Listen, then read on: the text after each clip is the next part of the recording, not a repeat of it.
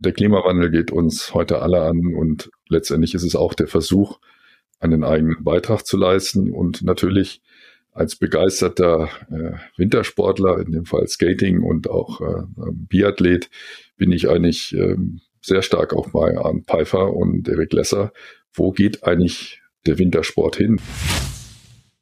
Vielleicht denkt sich jetzt ja auch einer der Zuhörenden, boah, was für eine Idee, da müssen wir, da müssen wir gleich mal die Förderung starten. Erstmal ein Startup gründen. Ja. Erstmal direkt loslegen. Dann würde ich denjenigen und die das versuchen, nur sagen, let's try. Man muss sich herantasten an Lösungen. Man muss äh, Fehler machen. Aus Fehlern lernt man, das ist allbekannt. Und letztendlich geht es darum, die Innovation nachher auch kritisch zu bewerten. Hat man Marktpotenzial wirklich erschlossen? Oder ist es eine Pseudo-Innovation, wie man letztendlich dann in einem, seinem Elfenbeinturm erzeugt? Und das ist natürlich alle, die durchhalten im Buch, auch ein Thema des Buches. Dafür sind wir auch zu zweit. Der eine labert ein bisschen und der andere ist, ist der thematische.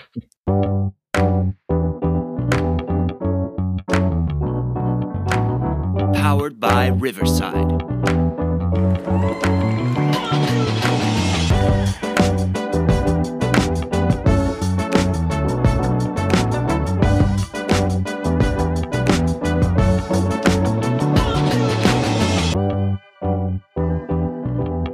Hallo und herzlich willkommen zu unserem heutigen neuen Podcast, in dem wir in aktuelle und spannende Themen wie Innovation, Klimaschutz, künstliche Intelligenz oder auch allgemeine Einblicke rund um die Forschung einsteigen möchten. Und da das natürlich ein sehr ambitioniertes äh, Ziel ist, äh, haben wir uns dafür heute auch Verstärkung mitgebracht. Er ist promovierte Chemiker und hat nicht zuletzt mit Eiskristalle 2.0 einen sehr interessanten Roman geschrieben, bei dem es unter anderem um innovative Ideen geht. Und er sitzt heute Abend bei uns. Herzlich willkommen, Matthias Rischer. Natürlich auch von meiner Seite. Ja, herzlichen Dank für die Einladung, Tomme und Chris. Ähm, ich freue mich, hier zu sein und mit euch diese spannenden Themen zu diskutieren und einfach mal näher zu beleuchten. Also wir haben uns überlegt, dass wir unseren Gästen immer die Möglichkeit bieten wollen, dass sie eine Minute Zeit haben, um sich einmal vorzustellen. Ich würde einmal auf die Uhr gucken und sagen, deine eine Minute läuft, wenn du ready bist, Matthias. Ja, danke, Tomme. Ähm, ganz kurz zu mir. Ich bin in Helmstedt geboren, äh, Zonenrandbezirk, dann äh, nach der Schule in neun Jahre in Göttingen studiert. Ihr habt ja schon gesagt, Chemie nach der Absolvierung des Studiums ging es dann nach Frankfurt in die Großstadt. Ähm, dort habe ich äh, zehn Jahre in einem Unternehmen, das es heute nicht mehr gibt, äh, Asta Medica, ist eine Pharmasparte der Degussa gearbeitet. Bin dann in ein sehr kleines Biotech-Unternehmen eingetreten mit anfangs sechs Mitarbeitern, die Firma Eterna Centaris. Auch dort zehn Jahre geblieben und habe mich tatsächlich dann entschieden, in die Selbstständigkeit zu gehen und als wissenschaftlicher Experte vor allem im Bereich Innovation ähm, tätig zu sein. Und das bin ich eigentlich bis zum heutigen Tag und arbeite mit vielen interessanten Firmen, vor allem aus dem mittelständischen Bereich zusammen. Ja, vielen Dank. Perfekt unter einer Minute. Was du jetzt nicht erzählt hast, du hast ja vor kurzem, ich hatte es ja in der Einleitung schon mal erzählt, einen Roman geschrieben, welcher uns drei auch zum heutigen Podcast tatsächlich geführt hat. Da du ja unter anderem in diesem Buch sehr stark das Thema Innovation in Verbindung eben mit Klimawandel thematisierst und vielleicht als kleine Abholung für die Zuhörenden, Chris und ich hatten ja das Buch gelesen und danach wie so häufig, könnte man sagen, darüber diskutiert und eben das große Fass aufgemacht. Und wir hatten ja einfach das Glück, beziehungsweise die Möglichkeit, eben mit dir dazu im Vorfeld schon mal zu sprechen und einfach die Hintergründe und Ideen zu erfahren, dass wir eben dachten, wir nehmen müssen unbedingt immer eben zum Thema Innovation einen Podcast mit dir aufnehmen. Daher vielleicht einmal zum Buch es geht ja in deinem Buch unter anderem um eine junge Wissenschaftlerin, eben Larissa, die sich ja einem jungen Startup in Frankfurt anschließt, welches versucht mit einer innovativen Idee eben einen gewissen Beitrag zum Klimaschutz zu leisten. Recht konkret geht es ja eben dabei darum, eben so eine gewisse Schicht zu entwickeln, die eben in den Wintersportregionen, zum Beispiel Österreich, dabei helfen könnte, trotz der steigenden Temperaturen eben den Schnee länger zu erhalten, um gegebenenfalls auch so eine längere Schneesaison zu ermöglichen. Und dabei forscht sie ja mit ihren Kollegen eben an gewissen Algen beziehungsweise Flechten und auch an Eiskristallen, um ja diese Schichten zu ermöglichen. Und man erlebt natürlich in dieser Story diese Höhen und Tiefen eben dieses gesamten Forscherteams, dass ja eben Rückschläge passieren können, es aber auch eben einfach wieder bergauf geht. Und man hat natürlich einen gewissen Twist auch noch in der gesamten Geschichte, dass es eben eine parallele Gruppe gibt, die versucht, ja, eine recht ähnliche Idee zu verfolgen. Und man hat natürlich einen zweiten Handlungsstrang, wo einer dieser Gründer eben ja mit noch einer gewissen KI chattet. Und das ist so in etwa das Buch grob zusammengefasst, oder würdest du da noch gern etwas zu ergänzen? Nein, das hast du sehr gut zusammengefasst. Vielleicht nur noch eine Ergänzung. Es geht natürlich um ja diese, diesen fiktiven Kern, der vielleicht sogar Realität werden könnte, einer weißen Alge, die sozusagen symbiotisch zwei Dinge vereinigt. Zum einen, wie du gesagt hast, äh, Schneekristalle zu stabilisieren, zum anderen aber auch eine Art eleganter Kohlenstoffdioxidspeicher zu sein, in ein schwerlösliches Salz zu überführen und das dann in den Boden geschwemmt wird. Das war so ein bisschen die Basis und Grundidee, einfach mit diesem Gedanken mal zu spielen in der genau in der Forscherwelt, die du skizziert hast. Ich würde aber, bevor wir in die zentralen Themen oder auch in die zentralen Kernaussagen des Buches einsteigen, würde ich vielleicht noch mal ein oder zwei Steps zurück machen. Gerne. Denn du bist ja Erstautor und es ist ja auch dein erstes Buch, was du veröffentlicht hast. Korrekt. Was waren denn so für dich die Herausforderungen, die du als Erstautor meistern musstest? Ja, das ist eine sehr gute Frage, Chris. Also vor allem ähm, wenn man so ein Buch startet, äh, ist natürlich erstmal die Idee, zu der werden wir ja sicherlich noch kommen. Aber vor allem ist es natürlich so das Konzept, das sich erstmal entwickeln muss. Man, man braucht viele Ansätze, bis man überhaupt dieses Konzept für sich als stimmig empfindet. Viele Versionen, die man einfach durchspielt. Und da vergehen die Jahre ganz schön schnell. Und in Summe waren es dann doch über drei Jahre, die ich gebraucht habe, dieses Buch bis zur Finalisierung.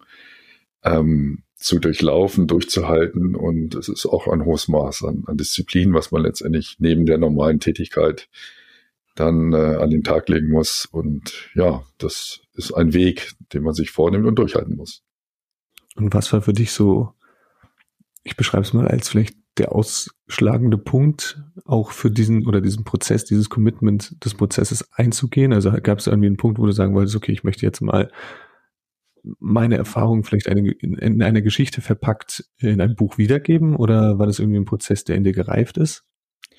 Das ist ein, ein jahrelanger Prozess, der in mir gereift ist, denn ich habe mich eigentlich schon immer sehr stark beschäftigt mit der mit der Vermittlung von von Wissenschaft. Es gibt sehr viele interessante Fernsehsendungen zu diesem Thema, aber auch sehr viele interessante Bücher, angefangen von Homer von Ditford. Am Anfang war der Wasserstoff schon viele Jahre her, ein Buch, das mich äh, sehr stark beeindruckt hat. Es geht für mich um das, um, wie gesagt, Vermitteln von Wissenschaft. Und wenn man gerade jetzt aktuell sieht, ähm, wieder mal der Hype um Frank Schätzings Buch Der Schwarm, der natürlich anders als bei mir ein Wissenschaftsthriller ist, viel stärker fiktiv. So habe ich mich begrenzt in meinem Buch auf ähm, auf ähm, die realitätsnahen Dinge Natürlich mit einem fiktiven Kern der weißen Alge, aber letztendlich geht es darum, diese äh, Wissenschaft näher zu bringen und wie auch Thomas schon gesagt hat, dass die Höhen und Tiefen mal darzustellen, äh, das ist, glaube ich, spannend und kann man gut in einer Geschichte erzählen. Aber wie du sagst, dir war schon wichtig, sozusagen das in der Geschichte zu erzählen, also in einem Roman und nicht in dem Sachbuch, wo du allgemein darüber sprichst, korrekt? Korrekt. Sachbücher haben immer das, das Problem, dass man relativ schnell abdriftet in ein Fach Chinesisch, wo die Leute aussteigen und wo man sagt, ah, nimmt man die eigentlich noch mit und wenn man ja eigentlich äh, jemanden erreichen will. Und so ist natürlich, wenn man ein so ein Buch, solch ein Buch schreibt, immer die Schwierigkeit der Vereinfachung. Das gelingt nicht immer gut. Ähm, gerade wenn man aus der Wissenschaftswelt kommt, deswegen auch ein interessanter Versuch für einen selber, ähm, ob man die Menschen mit diesem Buch erreicht. Und du hast diese zwei Stränge angesprochen, die sind auch ganz bewusst gewählt und zu denen werden wir auch noch kommen. Aber gab es nicht zu Anfang die Überlegung, auch das vielleicht in einem Sachbuch doch eher wiederzugeben? Oder war es von Anfang an klar, es irgendwie mit einer Geschichte zu verbinden? Das war in der Tat ein Experiment. Ich bin ja im okay. Thema Innovation verhaftet. Insofern auch gerne mal für neue Dinge zu haben. Und deswegen dachte ich, äh, ein Sachbuch zu schreiben ist eine ganz andere Thematik. Und ich wollte bewusst diesen Versuch wagen, auch mit diesen beiden Strängen. Und äh, natürlich ist das kein einfacher Prozess und ich mute dem Leser und der Leserin auch einiges zu. Das heißt, du bist nicht einer dieser Autoren, denen plötzlich ein bisschen langweilig geworden ist und die als Erstautor gesagt haben, ich muss jetzt noch mal ein Buch schreiben. Definitiv nicht. Also das war ein, ein Sendungsbewusstsein, was sich über viele Jahre entwickelt hat, eben auch durch viele Gespräche mit, mit den Kollegen äh, und Kolleginnen äh, über die vielen Jahre. Das hat sich entwickelt und ich glaube, ähm, zu dem Thema werden wir auch noch kommen, ähm, da ist vieles von einem selbst verankert. Äh, genau, das, das heißt, da geht sehr, sehr viel selbst Erlebtes und Erfahrenes ein, korrekt. Also man hat zumindest das Gefühl, wenn man das Buch liest, dass man sich schon sehr an diesen Orten befindet. Zum Beispiel, du, ne, die sind da in Island unterwegs, man, sie sind in Österreich, man hat schon das Gefühl, dass du selbst die Dinge vielleicht ähnlich erlebt hast oder zumindest an den Orten schon mal warst. Ähm, das ist auch so korrekt. Also da gehen irgendwie selbst Erlebtes und Erfahrenes geht da schon rein, dass das Buch sehr realitätsnah ist, korrekt? Das ist korrekt. Ich glaube, dass, dass Bücher immer dann äh, ankommen, wenn sie ähm, das Umfeld auch detailliert beschreiben. Und so versuche ich auch das Frankfurter Umfeld sehr genau zu skizzieren. Viele, die in Frankfurt leben, werden einige Schauplätze, Schauplätze wiedererkennen, ganz bewusst. Ob nun die Eschbacher Klippen oder die Institute, die ich beschreibe. Ähm, letztendlich, du sprichst Island an. Ich war noch nicht auf Island, aber habe viel über Island gelesen und mit Leuten gesprochen. Und auch Grönland wird ja thematisiert. Österreich, da war ich nun sehr oft schon auch zum Wandern. Auch das kommt ja im Buch vor. Ich glaube, Authentisches ist wichtig und Naturbeschreibungen auch. Und wie kamst du so auf diese, also warum hast du dich jetzt für die Geschichte mit den Eiskristallen entschieden? Warum nicht über autonomes Fahren oder einen Krimi zu schreiben? Äh, da gibt es ja auch Unterschiede. Also warum, warum das? Ja, ich glaube, Krimis, die gibt es, glaube ich, sehr stark und sehr viel. Es ist ein großes Marktsegment. Ich wollte auf jeden Fall ein etwas anderes Buch schreiben. Ähm, der Klimawandel geht uns heute alle an und letztendlich ist es auch der Versuch, einen eigenen Beitrag zu leisten und natürlich als begeisterter äh, Wintersportler, in dem Fall Skating und auch äh, Biathlet, bin ich eigentlich äh, sehr stark auch bei Arndt Pfeiffer und Eric Lesser. Wo geht eigentlich der Wintersport hin. Und letztendlich ist die Idee damit verknüpft, finden wir einen Weg, diesen Wintersport irgendwie auch zu retten mit natürlichen Ressourcen. Ähm, das waren so ein bisschen die Ideen, die mich äh, umgetrieben haben, beide Dinge zu verknüpfen mit einem nochmal fiktiven Kern, aber der ist vielleicht gar nicht so fiktiv. Biathlet ist natürlich gleich ein starkes Wort. Hat man dich denn auch im Weltcup gesehen oder war das mehr so Amateursport? Ich sagte mal Fan, ja. Also das Skating ist eine Hobbyleidenschaft, aber ich kann mich natürlich nicht mit den Größen, die ich gerade genannt habe, äh, auch nur annähernd messen, aber ich gucke Ihnen natürlich sehr gern oder habe Ihnen sehr gerne zugeguckt. Sie haben ja leider beide Ihre Karriere beendet, aber es ist ja spannend, diesen packenden Wettkampf immer zu, zu sehen und äh, letztendlich ist es ja auch eine tolle Geschichte, was die beiden zu erzählen haben.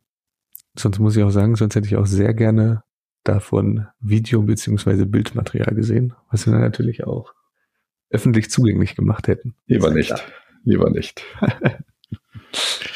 Aber die Person, die du auch beschreibst, allgemein in der Handlung, so eine richtige Hauptfigur gibt es ja gar nicht so, aber ähm, du gehst auf einige mehr oder detaillierter ein, von einem bekommen, einigen bekommt man mehr mit.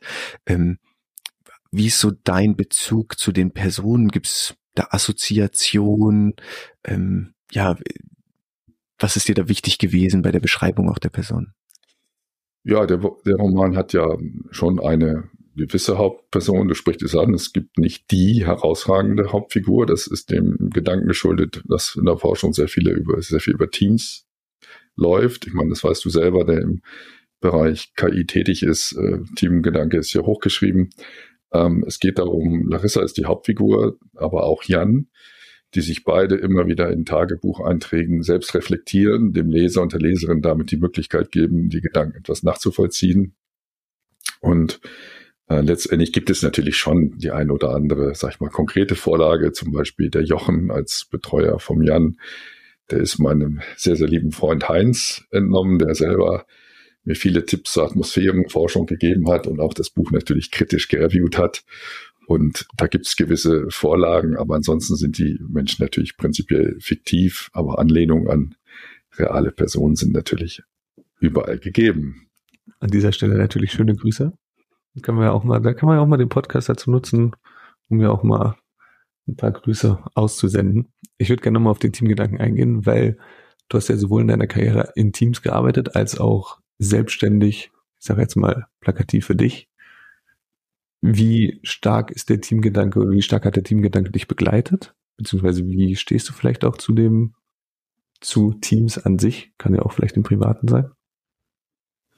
Auch ein sehr guter Gedanke. Ich bin selbst sehr davon überzeugt, dass Innovationen letztendlich nicht alleine durchsetzbar sind. Innovative Gedanken sind sicherlich oft singulär verknüpft mit Erfindungen, die ja dann erst zu Innovationen werden.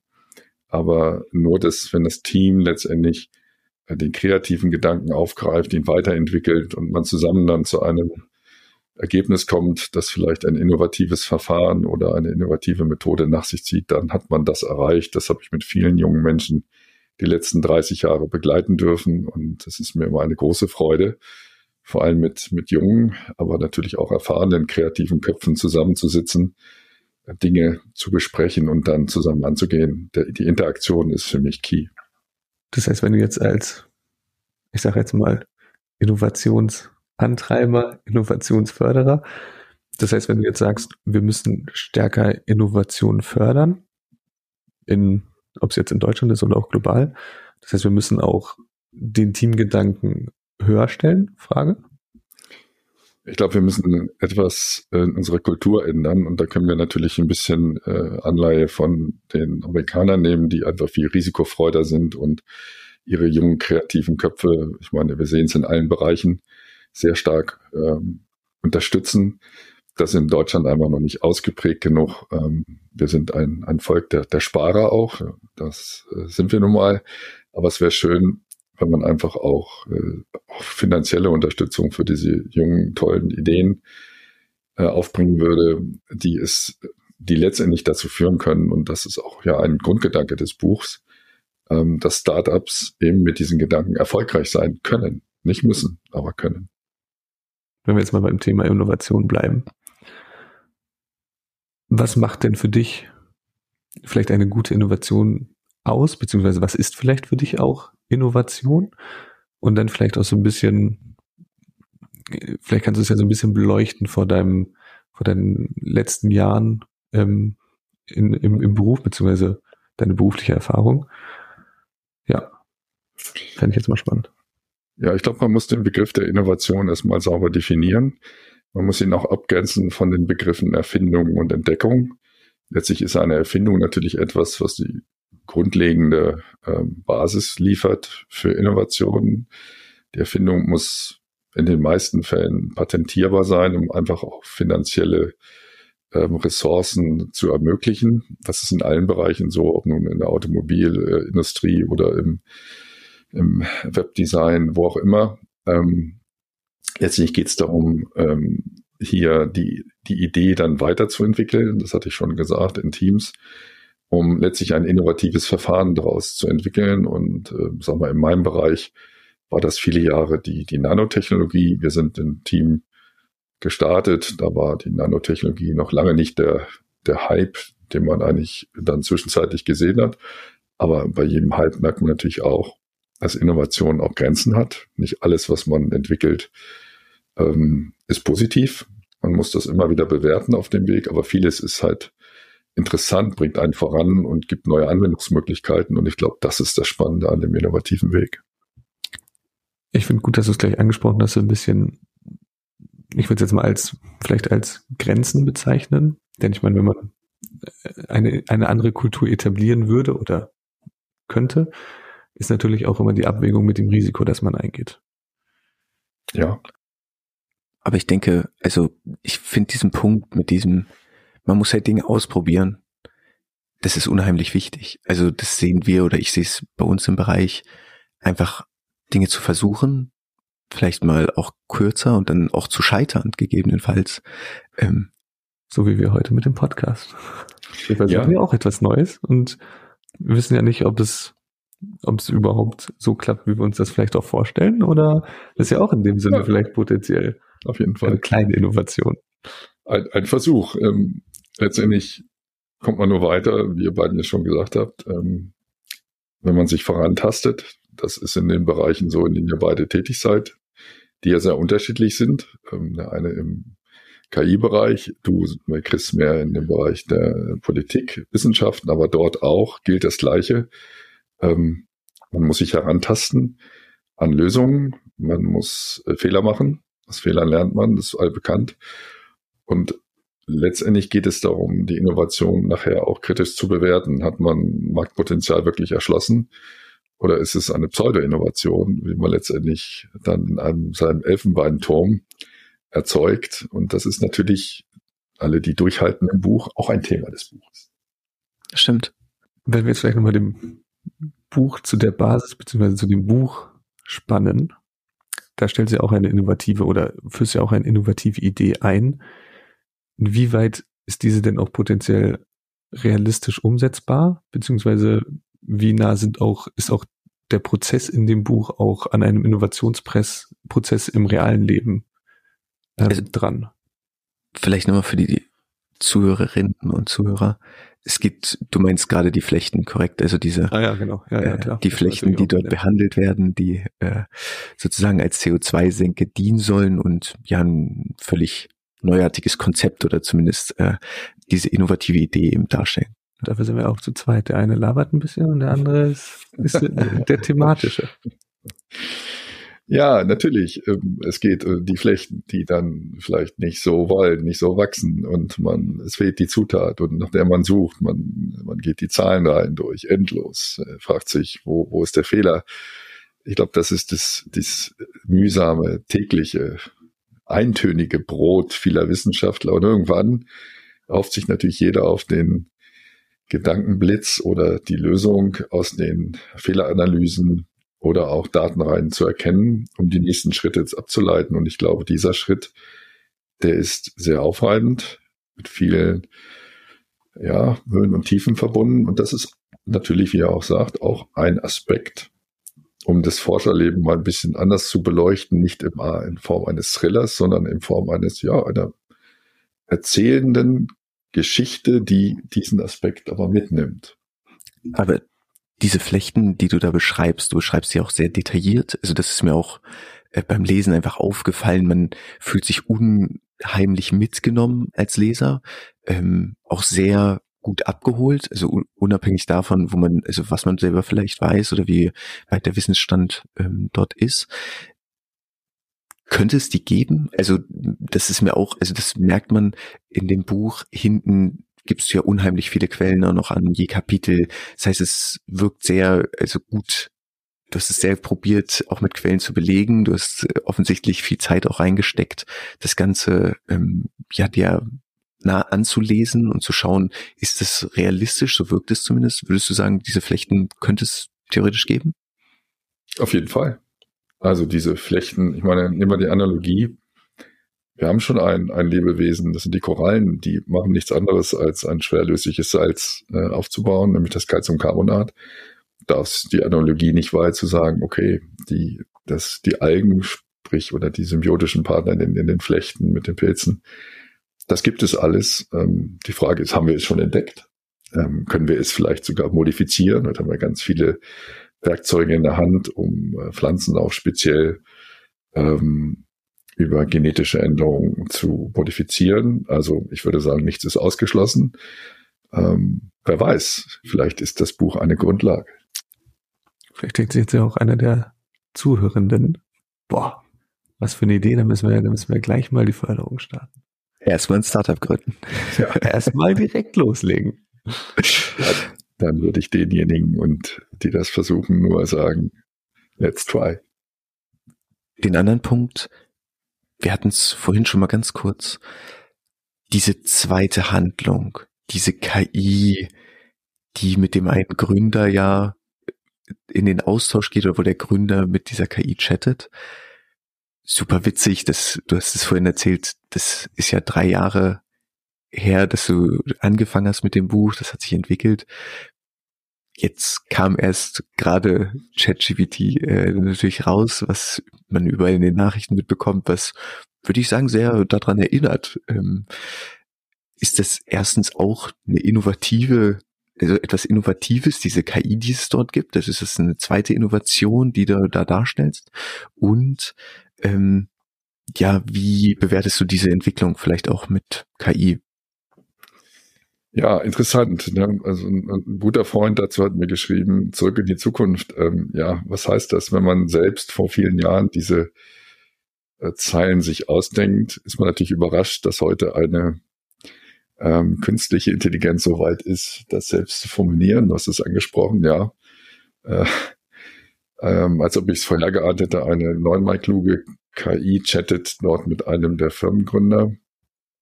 Das war ein bewusst gewählter paralleler Zweig, um einfach ähm, zwei Erzählstränge zu haben, die unterschiedlich sind, vielleicht auch um ein bisschen ein Spannungsverhältnis zu erzeugen, um auch aber letztendlich ein bisschen andere Themen noch mit in dem Buch abzubilden. Und da geht es, denke ich, um zwei Themen. Das eine ist hm, etwas vielleicht ja aus der philosophischen Ecke, die so ein bisschen auch ähm, durch äh, David Richard Brecht geprägt ist, der ja auch die Philosophie wieder ein bisschen on, äh, im Tagesgeschäft ähm, ähm, aktuell gemacht hat ähm, und natürlich den grundsätzlichen Menschheitsfragen, wo kommen wir her, wo gehen wir hin, ähm, das sind Themen, die mich natürlich als Wissenschaftler auch immer sehr stark bewegt haben und bewegen.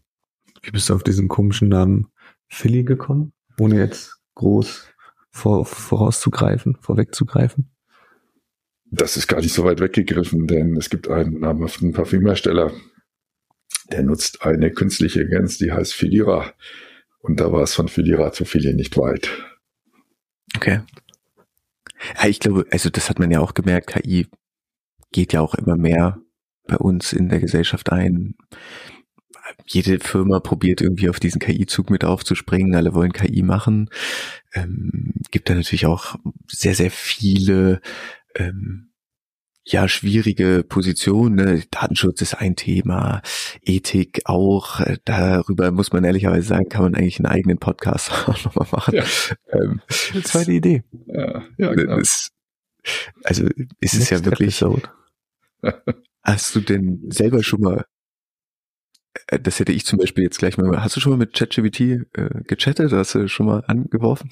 Ja, also wäre ja schlimm, wenn man äh, sich mit KI beschäftigt, dass man natürlich, ähm, ich bin schon auch begeistert von diesen Tools, ähm, begeistert mit welcher Geschwindigkeit dort äh, Dinge skizziert werden, ganze Essays geschrieben werden, ähm, ja, inzwischen ja auch ganze Bilder gemalt werden. Also welche Kreativität in diesem System steckt, ist schon ungeheuerlich und enorm faszinierend, obwohl ich natürlich auch die Schattenseiten sehe, die du angesprochen hast. Es, es, es, es kommt ja jetzt immer der, lauter der Schrei auch nach äh, internationaler Regulierung. Auch die EU ähm, hat da erste Ideen dazu geäußert. Also natürlich jedes Tool hat auch immer ähm, Grenzen, die man betrachten muss. Aber ich finde es wahnsinnig spannend.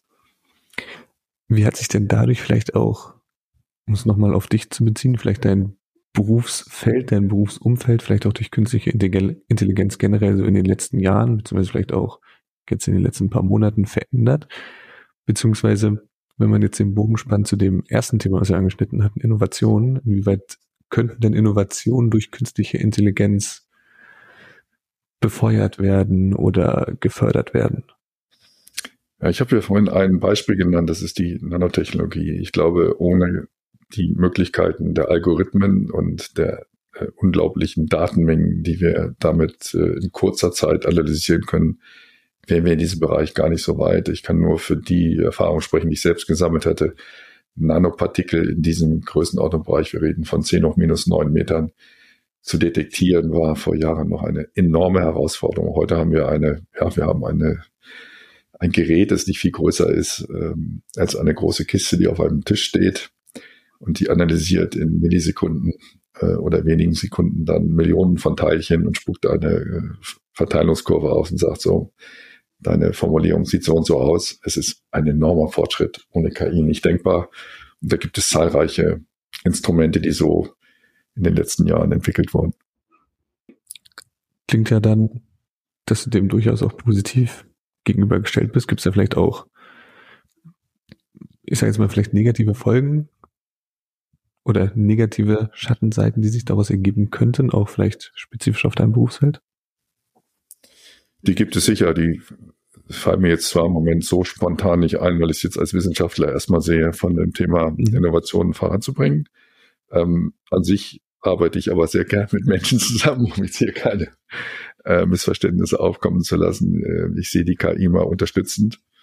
Ähm, und egal, was in dem Buch mit der KI passiert, die ist natürlich ein bisschen äh, geht dann auch ein bisschen eigene Wege. Aber äh, in Summe glaube ich an die Menschen, an die Innovationskraft der Menschen und sehe die KI immer als Hilfstool.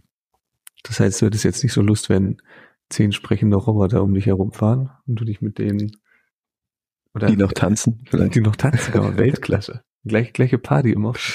Und, und du dich mit denen irgendwie stärker auseinandersetzen müsstest, sondern es bleibt schon face to face. Mensch zu Mensch. Ja, ja. Also ich glaube, das, das sollten wir uns irgendwie versuchen zu erhalten. Ich meine, wir leben alle in der Welt der, der, der virtuellen Chats. Aber wir sollten uns das Miteinander erhalten, das Miteinander Sachen auch möglichst von Angesicht zu Angesicht zu entwickeln. Ähm, ich glaube, das wird hoffentlich weiterhin ähm, das Zielführende sein, auch bei innovativen Gedanken, wobei natürlich die virtuellen Chats helfen und da ist ja KI auch sicher im Hintergrund tätig, ähm, Dinge ohne große Reisetätigkeit mal zu besprechen. Das ist ja sicher auch ein enormer Vorteil. Das stimmt. Vielleicht, ich möchte ungern tatsächlich das Thema wechseln, aber drittes Thema, auf was wir eigentlich noch ganz gern eingehen wollen würden, was ja auch sehr stark in deinem Buch behandelt wird, ist der Klimawandel. Du hast es ja schon mal angesprochen, vorhin mit Biathlon beziehungsweise Skilanglauf oder Skifahren. Das merkt man auch. Gerade in diesem Winter waren die Schlagzeilen natürlich groß äh, mit äh, den Temperaturen, die wir hatten, dass äh, man kein Skifahren konnte. Ähm, was allgemein so diesen Klimawandel angeht, ist schon, also die, die Klimakrise, müssen wir tatsächlich sagen, auch da wird wahrscheinlich KI schon seinen Beitrag leisten können, oder nicht? Auf jeden Fall. Also ich, ich, ich sehe das so, dass, das ist ja auch von vielen schon äh, propagiert worden. Das ist nicht die Summe der einzelnen Schritte, aber ich glaube, es ist zu vermessen zu sagen, dass wir uns alle von dem einen Augenblick auf den anderen komplett ändern werden. Ich glaube, das ist ein Weg. Wir sollten alle technischen Möglichkeiten oder technologischen Möglichkeiten auch nutzen, ähm, die uns einfach diesen Weg erleichtern. Und da ist sicher auch ein Thema des Buches. Innovation haben wir da sicherlich noch nicht ausgeschöpft. Was ich an dem Buch gut finde, wie die drei Kernthemen quasi miteinander verbunden, verbandelt sind. Denn ich glaube, man kann ja durchaus festhalten, dass innovative Ideen immer auch den Klimaschutz bereichern bzw. verstärken können. Und dadurch schaffst du es gut, in dem Buch diese Themen miteinander in Einklang zu bringen und das auch noch verpackt, nicht als, ich sage jetzt mal Sachbuch, sondern als ja, Wissenschaftsroman. Und deswegen finde ich es auch gut, dass du diese, dass du diese beiden Themen, zum Beispiel jetzt Klimaschutz und Innovation, miteinander verbindest.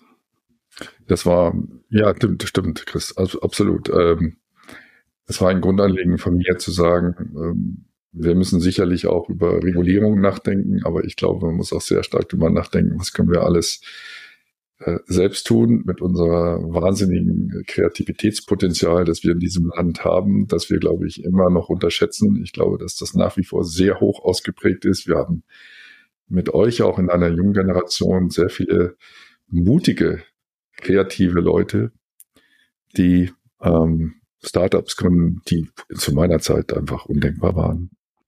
Wenn wir in der nahen Zukunft nochmal was von dir, stellt sie Fragen mit deinem Augenzwinkern, nochmal etwas zu, zu Innovationen hören oder vielleicht auch lesen?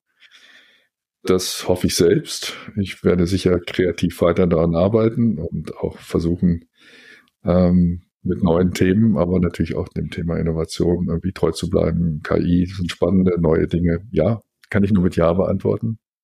Also, um es konkret zu machen, ist ein zweites Buch geplant? Ja, durchaus. Ähm, wir schauen mal, es ist ein Weg. Aber dann würde ich sagen, freuen wir uns doch drauf, wenn das dann rauskommt. Äh, ja. Du dann vielleicht nochmal hier bei uns eingeladen wirst. Hoffentlich vielleicht auch schon vorher. Und ähm, damit würde ich sagen, bedanken wir uns sehr bei dir. Und wer natürlich Lust bekommen hat auf das Buch, ähm, wir werden es in den Shownotes verlinken und wir bedanken uns auch bei den Zuhörerinnen und Zuhörern, die dabei waren. Ich danke euch beiden auch fürs Gespräch. Ja, herzlichen Dank für eure Einladung und für das tolle Gespräch. Für alle Interessierten, die in eine spannende Geschichte mit Höhen, Tiefen und Intrigen der jungen Wissenschaftlerin Larissa und ihres Teams bei der Verwirklichung einer innovativen Idee zum Klimaschutz eintauchen und parallel Chats mit einer neunmal klugen KI erleben wollen, ist Eiskristalle 2.0 eine definitive Kaufempfehlung. Das Buch erschien als Taschenbuch in der Frankfurt Verlagsgruppe und erhältlich sowohl bei Bergen erlesen in Frankfurt am Main als auch im Buchhandel bei Hugendubel oder Amazon.